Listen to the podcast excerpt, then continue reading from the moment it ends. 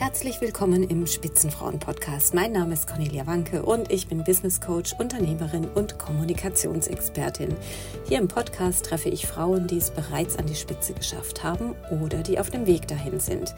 Ich spreche mit ihnen über ihre vielfältigen Karrierewege, was und wer ihnen dabei geholfen hat. Es geht aber auch um die Perspektive der Frauen im und auf das Gesundheitswesen und natürlich auch um neue Ideen für das Gesundheitswesen von morgen. Heute spreche ich mit Dr. Rebecca Otto. Rebecca ist Kinderzahnärztin aus Leidenschaft, hat mit 29 Jahren ihre eigene Praxis eröffnet und war damit die erste kinderzahnärztliche Praxis in Thüringen überhaupt. Einen mittleren sechsstelligen Betrag habe sie damals als Kredit aufgenommen. Ihre Eltern haben die Hände über dem Kopf zusammengeschlagen. Dabei hatte Rebecca Otto, aufgewachsen in einem Forsthaus in der DDR, schon im Alter von zwölf Jahren ihren Eltern angekündigt, dass sie Zahnärztin werden will. Schuld daran war die Nachbarin, die ein tolles Auto fuhr und es offensichtlich finanziell geschafft hatte. Ich wollte als Frau ebenso unabhängig und erfolgreich sein können, sagt Rebecca Otto. Dr. Rebecca Otto sieht sich aber nicht nur als Leistungserbringerin im Gesundheitswesen, sondern vor allem als Geschäftsführerin eines Unternehmens, das Menschen versorgt. Deshalb hat sie sich intensiv mit dem Thema Unternehmensführung, Unternehmensgründung auseinandergesetzt, hat BWL gebüffelt und den Businessplan natürlich selbst geschrieben. Ich mag es einfach nicht, wenn ich Dinge nicht verstehe, sagt sie. Und ich wollte ein gesundes Unternehmen haben und dass meine MitarbeiterInnen eine Möglichkeit haben, gutes Geld zu verdienen. Unternehmertum schaffen und nicht nur Leistungen erbringen, das ist und war ihr Credo. Gibt es auch etwas, das sie bereut hat, will ich wissen? Mich zu spät mit den Themen Leadership und Führung auseinandergesetzt zu haben. Das war mein größter Fehler, gibt Rebecca Otto offen zu. Denn ich meinte, es reicht, nett zu sein und eine Frau und gute Entscheidungen zu treffen. Heute weiß sie, Führung ist etwas, bei dem man nie aufhört zu lernen. Und sie lernt auch in anderen Bereichen immer weiter. Politische Strategie, Persönlichkeitsentwicklung, Verbandsarbeit, ja, Verbandsarbeit. Rebecca und ich führen nämlich seit Sommer vergangenen Jahres gemeinsam die Geschäfte der Spitzenfrauengesundheit. Und man merkt es in diesem Gespräch ganz besonders, wir ergänzen uns hervorragend. Viel Freude euch beim Zuhören. Liebe Rebecca, schön, dass du bei mir im Podcast endlich mal bist, wo wir schon so lange gemeinsam wirken. Und ähm, wir fangen ja immer damit an in diesem Podcast, dass die, äh, jetzt sage ich Gästin, obwohl ich das hasse, also die Gästin äh, sich mal selbst vorstellt. Wie bist du da hingekommen, wo du heute bist? Was prägt dich? Und wo willst du noch hin? Mhm. Ja, also mein Name ist ja Dr. Rebecca Otto. Ähm, ich bin von Hause aus Zahnärztin und äh, bin seit 17 Jahren Kinderzahnärztin. Auch das mit ganz, ganz großer Leidenschaft. Ja, das ist etwas, was ich äh, immer noch gerne mache und was praktisch mein Fundament ist. Ja, also ich gehe immer noch sehr, sehr gerne in meine Praxis und habe total viel Freude, ähm, kleine Kinder zu behandeln und äh, die Grundstein für eine Zahnarzt-Patienten-Beziehung zu legen. Und ich habe meine Praxis 2009 gegründet und das war die erste Zahnarztpraxis für Kinder in Thüringen. Das war was ganz Neues bei uns. Und ich war damals sehr mutig. Ich war 29 Jahre alt und hatte einen sehr hohen sechsstelligen Kredit auf der Uhr und äh, habe dann praktisch mein erstes Startup gehabt, um es mal so auszudrücken.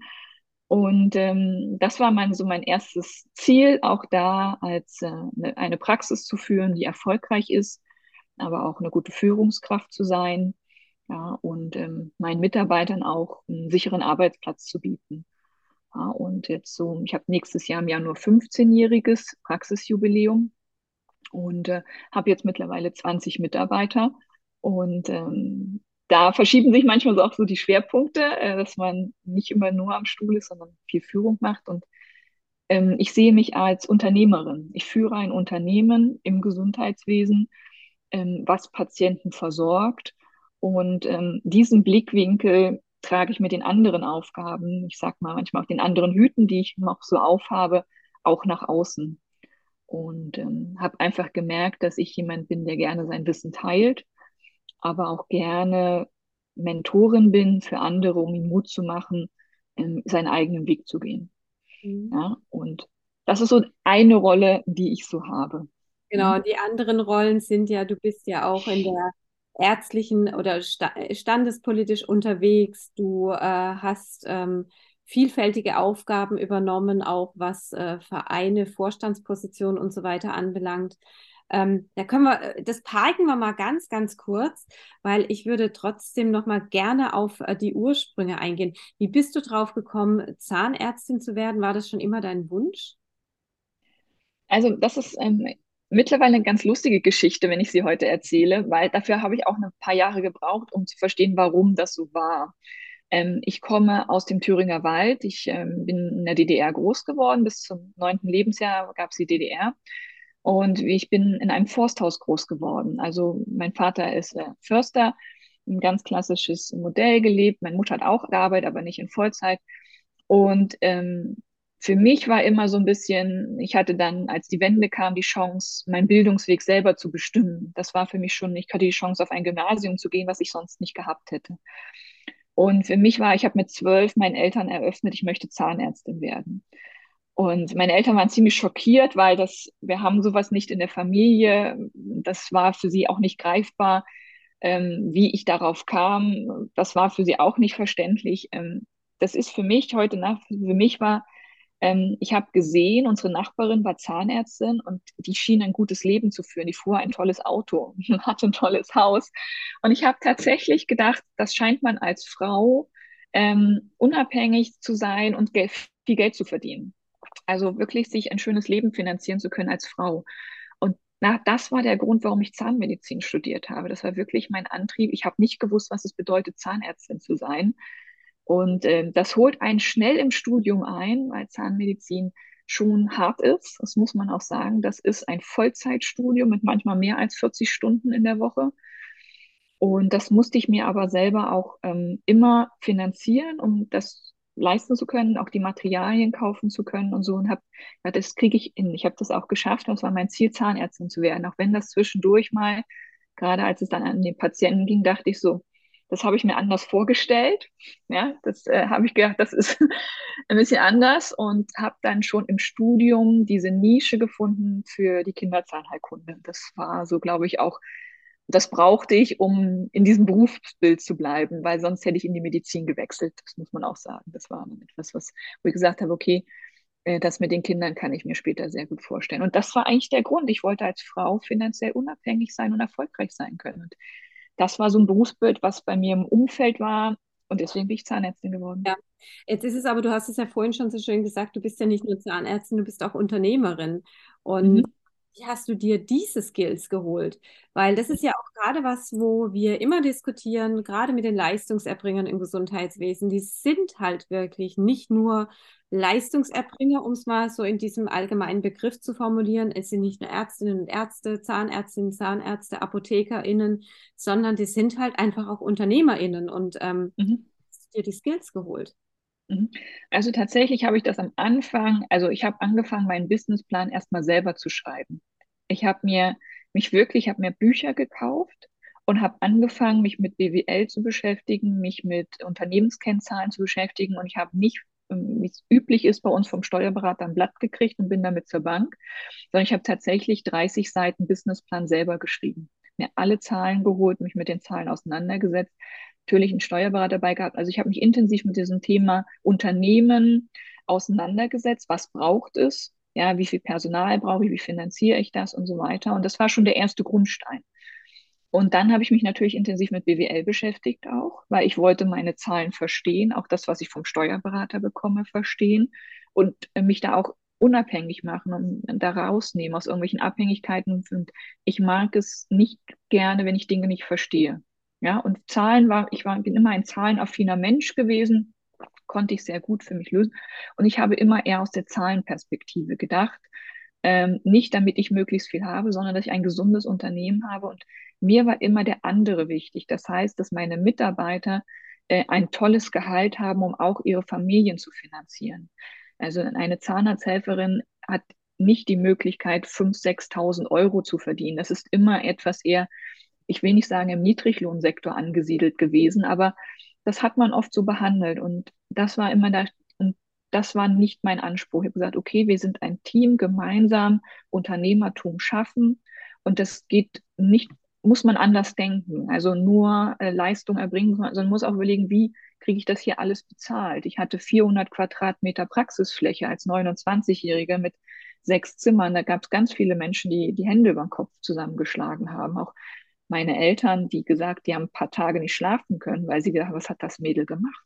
Mhm. Ja, aber für mich war das immer klar, dass dieses Startup funktionieren wird. Ja, ich hatte den Markt analysiert, also schon diese ein bisschen Unternehmer-DNA gehabt und den Rest, was ich nicht konnte, habe ich tatsächlich gelernt.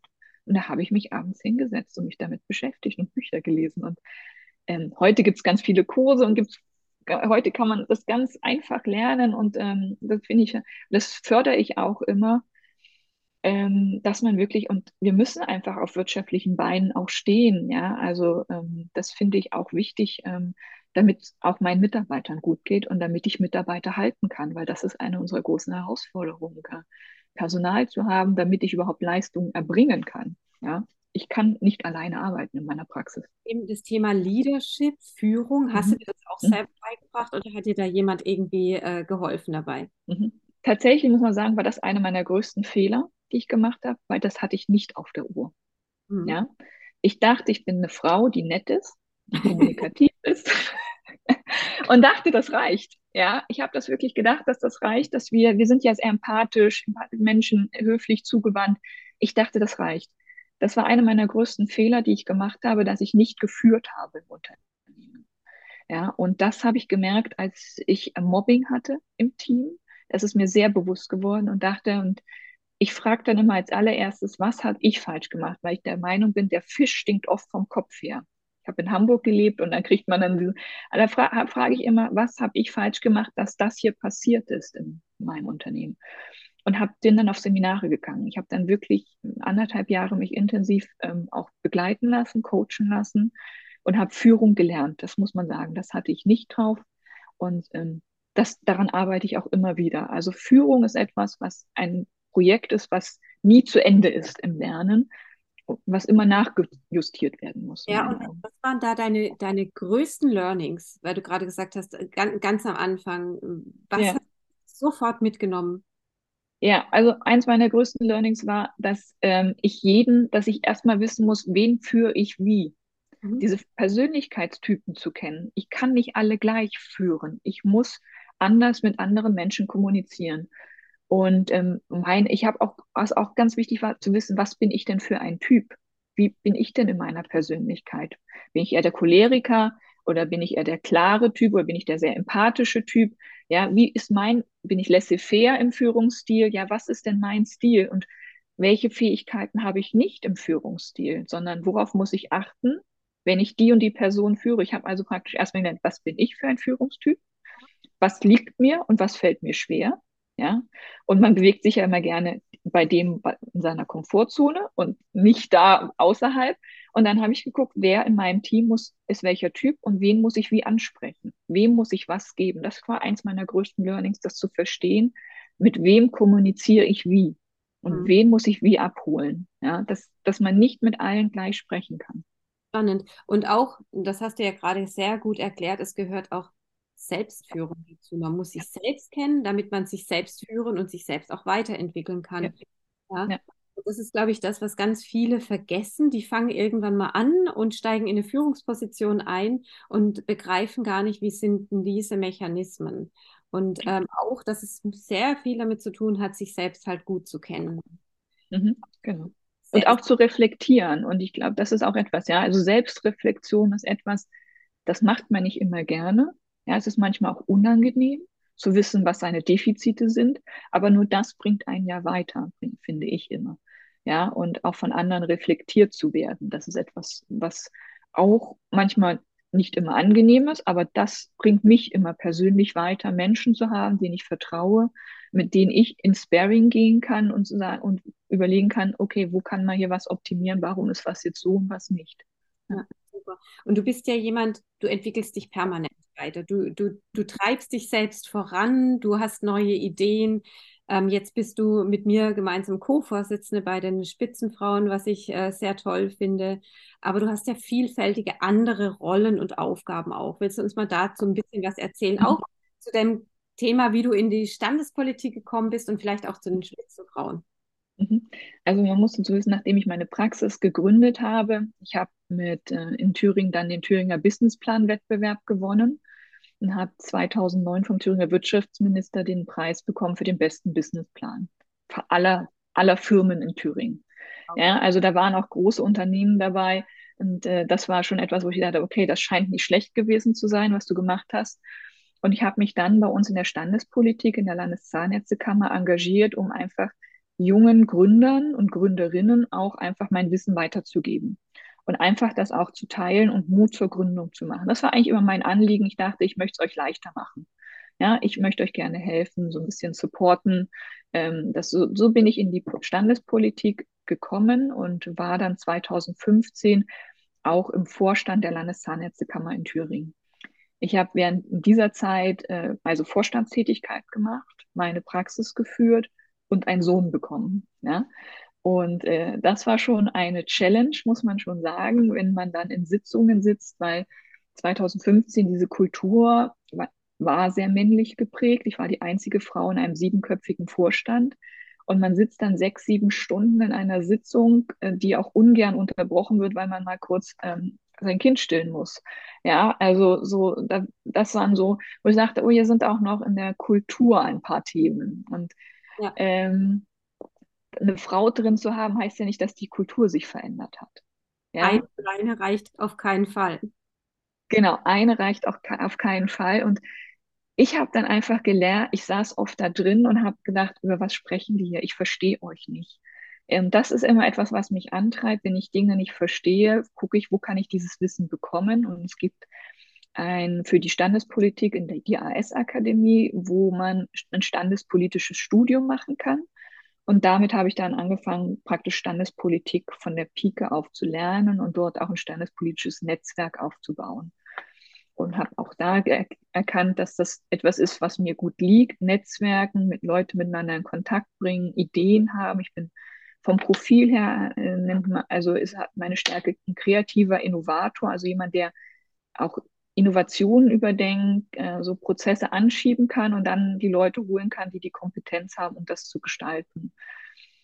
Ähm, das war vielleicht, als ich das gemacht habe, ich würde sagen, vielleicht noch ein paar Jahre zu früh für die Standespolitik. ähm, ähm, da war ich vielleicht auch zu, ähm, zu schnell, zu flink, weil das so Problem, ich denke, das habe ich immer gesagt, können wir doch gleich lösen und die Mechanismen habe ich damals noch nicht so verstanden, ähm, dass da die Strukturen ein paar andere sind. Und ich habe tatsächlich 2019 dann für die Bundeszahnärztekammer kandidiert als erste Frau äh, für den Posten der Vizepräsidentin. Ähm, es gab in der Bundeszahnärztekammer noch keine Frau. Das Thema Quote war ein großes Thema. Und ich habe natürlich überlegt, hm, es wurde ja auch immer gesagt, wir brauchen qualifizierte Frauen. Und ich habe das Studium gehabt, ich war Vorstand, hatte Vorstandsfähigkeiten, ich war, hatte alles Punkte auf der Liste. Mhm. Und ich habe tatsächlich dann ganz offiziell kandidiert mit einer Pressemitteilung, bin ich nach draußen gegangen und habe das ähm, gemacht. Das hat noch nie jemand so gemacht, so transparent, so offen. Ähm, das hat nicht funktioniert, das muss man auch sagen. Ähm, und das hat dann hat aber dafür gesorgt, dass das eine große Diskussion gab, dass wir irgendwie doch eine Frau in der Bundeszahnärztekammer brauchen. Plötzlich meine Kandidatur war dann weg, weil ich kein Mandat mehr hatte. Ähm, warum auch immer, wie das gelaufen ist, das müssen wir gar nicht näher erläutern. Da gibt es immer Mittel und Wege, wie man Dinge gestalten kann, dass derjenige kein Mandat mehr hat. Mhm. Und äh, auch mit diesen Niederlagen lernt man, glaube ich, dann umzugehen. Mich bringt sowas immer weiter. Ähm, und äh, hat dazu aber geführt, dass es plötzlich drei andere Kandidatinnen gab mhm. und wir eine Vizepräsidentin haben. Und darauf bin ich eigentlich auch stolz, dass ähm, ich vielleicht mal was angeschoben habe und ähm, wir jetzt einen, in der Bundeszahnärztekammer einen Vorstand haben mit ähm, einer Frau.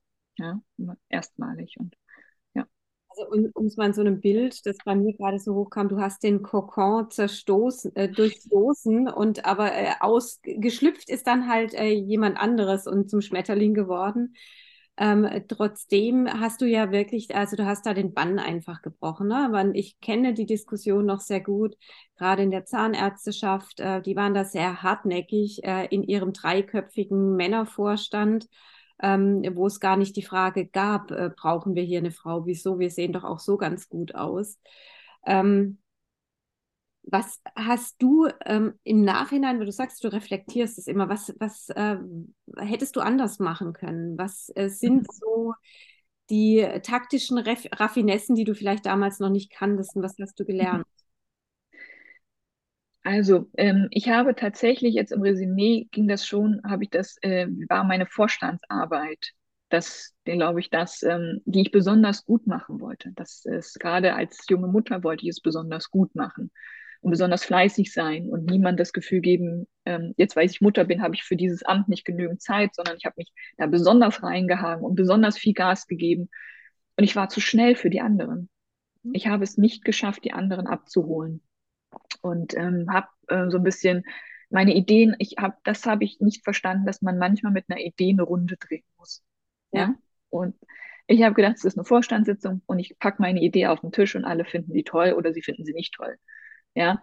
Und ich habe den anderen oft gar nicht die Zeit gegeben, sich mit diesem Thema auch mal auseinanderzusetzen und vielleicht mal eine Nacht drüber zu schlafen. Ich habe gedacht, das ist das Problem. Ich habe, ihr hattet das angesprochen, dass wir dafür eine Lösung brauchen. Ich habe es schon gemacht.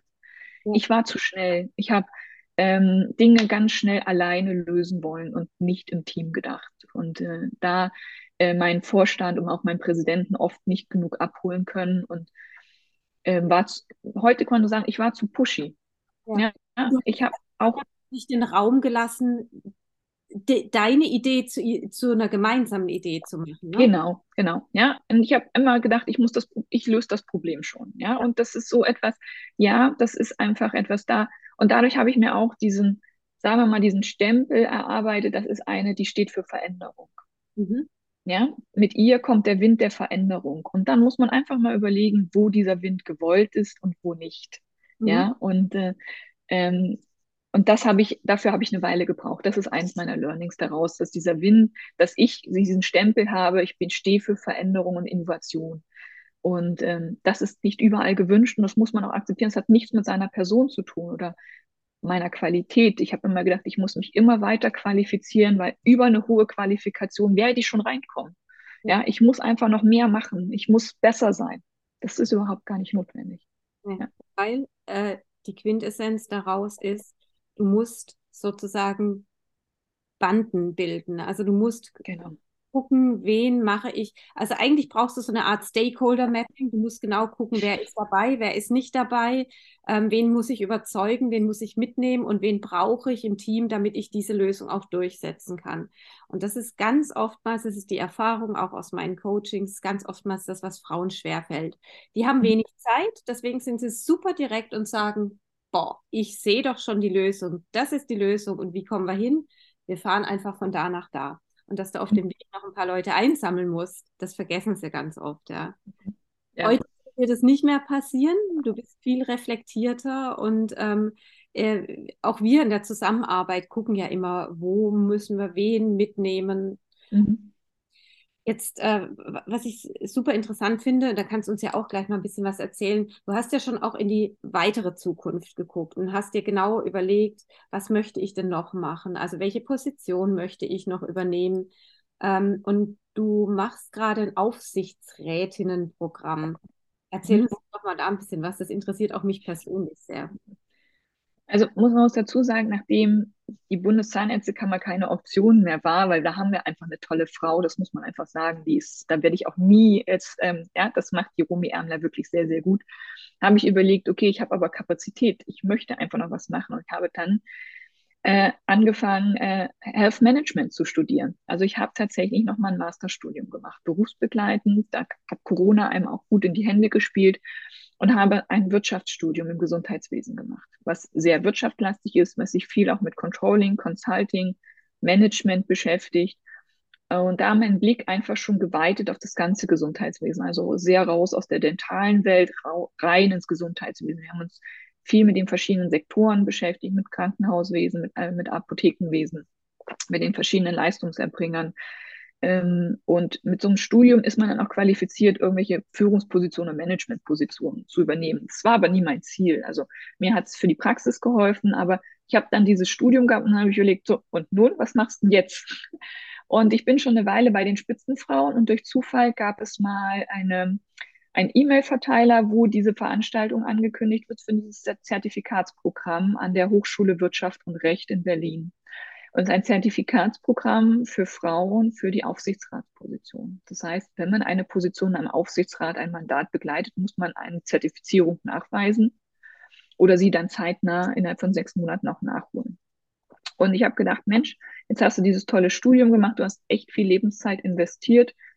Orientierst du dich ein bisschen noch in die Wirtschaft und guckst, was da ähm, möglich ist. Und äh, das hat mich dann schon äh, auch über das, äh, die Arbeit bei den Spitzenfrauen, der Öffentlichkeitsarbeit, dachte ich, das könnte etwas sein, was noch ganz hilfreich ist. Und habe mich beworben und es werden immer 20 Frauen genommen, die werden sehr gut sortiert.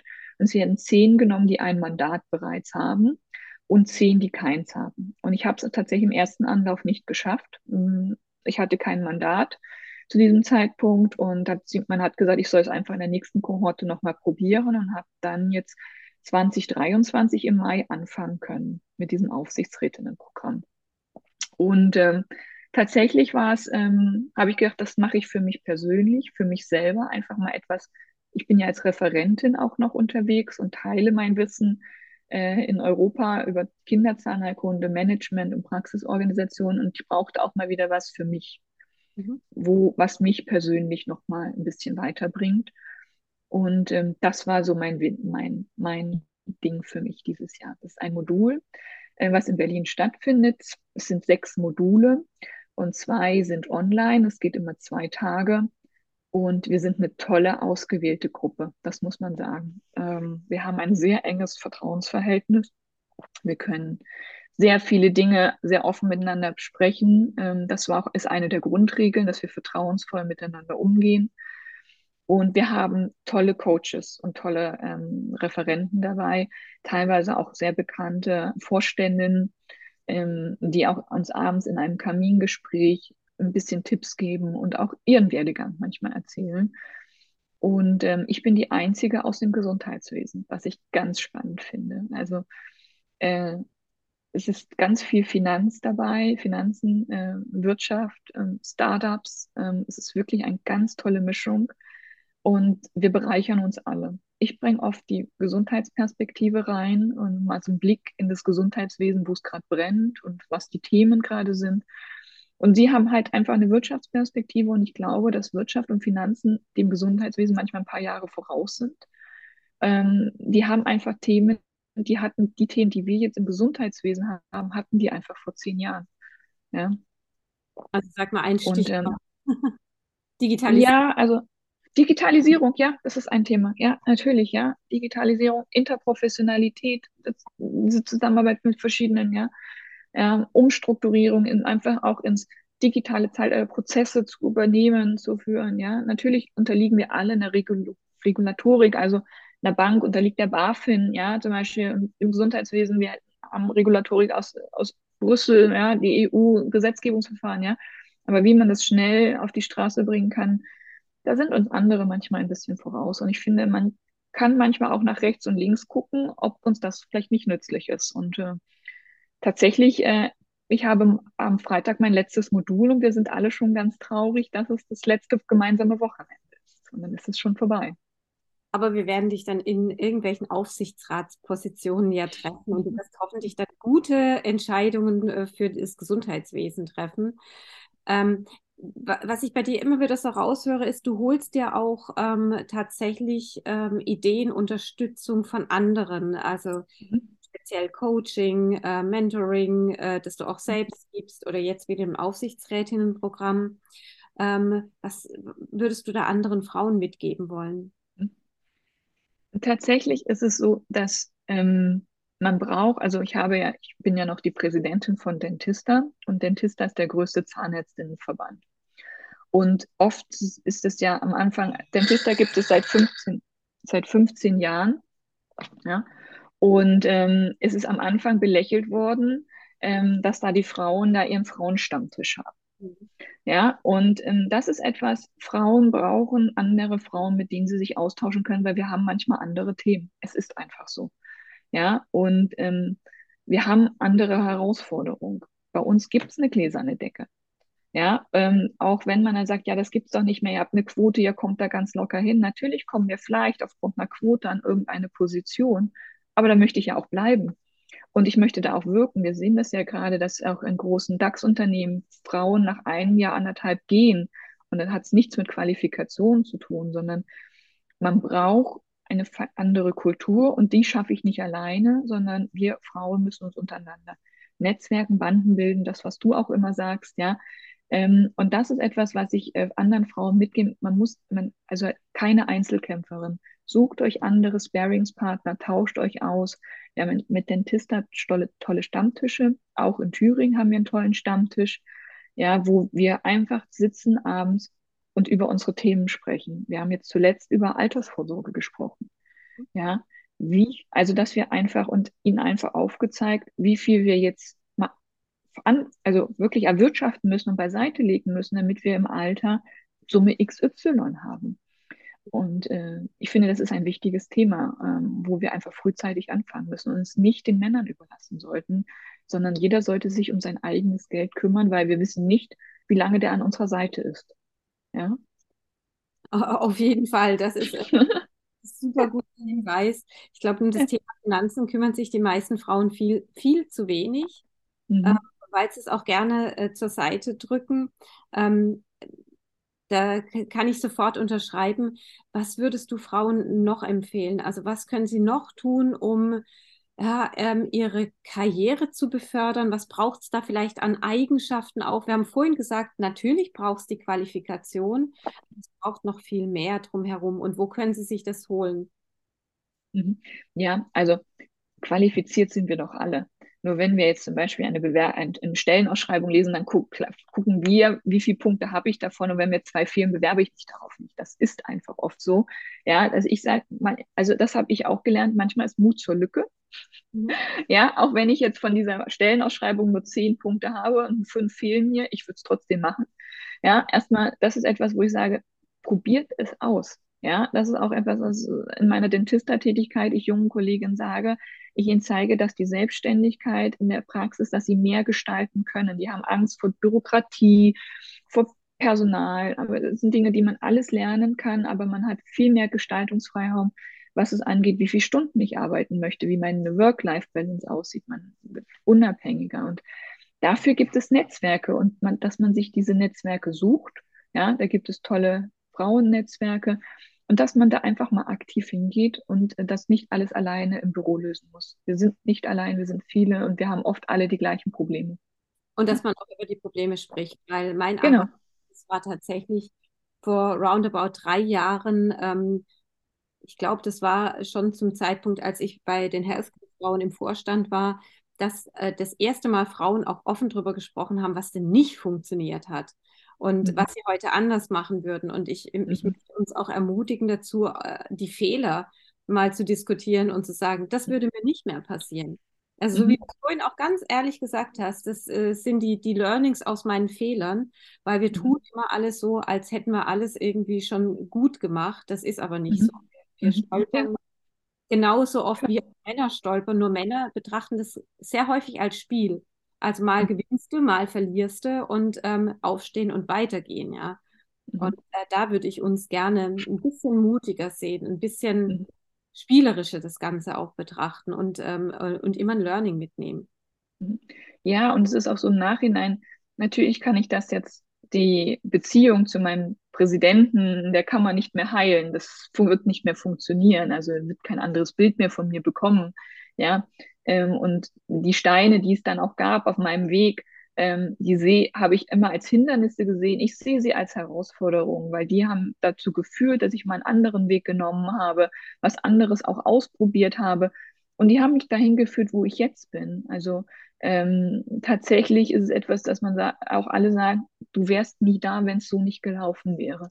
Ja, also auch dieses Scheitern, was wirklich auch ein Scheitern war, in, auf allen Ebenen, ganz offiziell, es ist durch, jeder kennt diese Geschichte, ist es trotzdem für mich etwas, genau das hat mich dahin gebracht, wo ich jetzt bin. Und ähm, das macht mich jetzt im Nachhinein auch wirklich, wo ich sage, ich habe einen anderen Platz gefunden, wo ich gestalten kann, ähm, meine Expertise einbringen kann und wo ich glücklich und zufrieden bin. Das ist ja auch ähm, für mich einfach wichtig und Zeit auch noch für Familie habe und meine Praxis.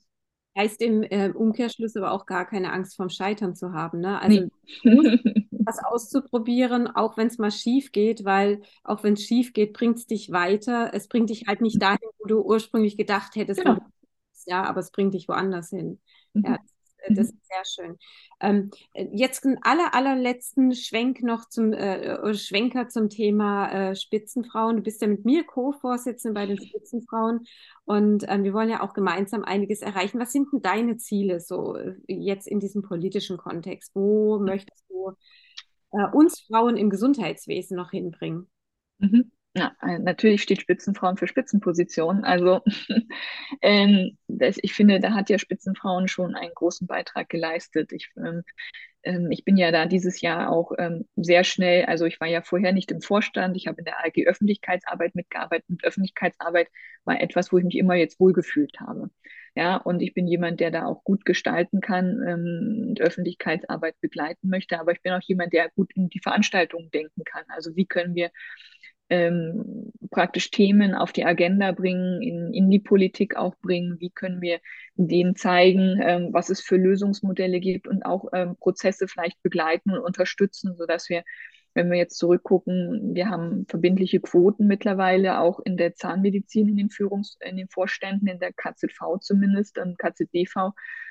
Ähm, ich fände das auch noch in den Kammern etwas, das geht aber nur über Landesebene, weil es Landesrecht ist, aber ich finde, das sollte dann irgendwie vielleicht keine Pflicht mehr sein, aber eine Verpflichtung, einfach, ähm, dass dort auch es selbstverständlich ist, dass da Frauen sind. Ja, und dass wir keine Vorstände mehr sehen, wo wir sieben, äh, sechs Männer und eine Frau haben. Und das ist etwas, was sich, es muss eine, es muss einfach peinlich sein, sowas nach außen zu tragen. Und ja, ähm, diese männlich besetzten Panels, ähm, ich finde, ja, es, wir sind 50 Prozent bestehen wir aus Männern und 50 Prozent aus Frauen. Und so können auch unsere Panels aussehen. Ja, also ähm, wir haben da die gleichen Expertinnen und ich finde, Frauen sichtbar machen. Diese tollen Frauen, die wir haben, sie in die Sichtbarkeit zu bringen, ähm, ihnen zu helfen und äh, zu supporten, ähm, auch eine Spitzenfrau zu werden. Ich finde, das ist eigentlich mein das, wofür ich jetzt bei Spitzenfrau auch stehe und mit dir gemeinsam das äh, auch erreichen möchte, äh, ja. einen Teil im Gesundheitswesen vielleicht äh, voranzubringen und besser zu machen. Und es geht genau, wie du es gerade auch gesagt hast, ja nicht darum, nur die Spitzenfrauen äh, nach vorne zu bringen und äh, die wichtigen Positionen zu besetzen und die weibliche Perspektive dann damit auch einzubringen, sondern es geht halt auch darum, das Gesundheitswesen besser zu machen. Und das können wir mhm. halt das wirklich gemeinsam machen, wenn mhm. alle ähm, Perspektiven mit einbezogen werden. Und das ist für mich immer wieder so unverständlich, warum das so schnell abgetan wird, weil das ist eigentlich das Hauptargument. Wir schaffen es nicht ja. mit einseitigen Betrachtungsweise. Und das gilt im Übrigen, wir hatten ja vorhin schon, wir saßen vorhin schon zusammen, haben die nächste Veranstaltung geplant, um mal zu spoilern. Es gilt übrigens auch für die Professionen. Es darf auch nicht alles nur von der ärztlichen Profession ausgehen, sondern wir müssen alle mit einbeziehen weil nur dann wird das Gesundheitswesen insgesamt besser für diejenigen, die es halt nutzen. Mhm. Ja, mein Thema ist immer ein bisschen, ich, das versuche ich immer zu erklären, es gibt ein Thema und ich versuche das auf ein Podest zu stellen. Und dann gucken wir aus verschiedenen Richtungen uns dieses Thema mal an. Ja, und ich, das tun wir einfach. Wir gucken nicht nur mit der Frauenbrille, sondern wir gucken auch mal mit der Männerbrille oder wir gucken mit der Brille der Pflege oder wir gucken mit der, wir müssen einfach mit unterschiedlichen Brillen auf Themen gucken ja, und, und das Thema, was es gibt. Und deswegen miteinander in Kontakt bringen, nur das bringt uns weiter, glaube ich. Super. Vielen herzlichen Dank. Ich glaube, ähm, das war ein super, super Schlusswort. Ähm, vielen Dank, liebe Rebecca. Danke, liebe Conny, für deine Zeit.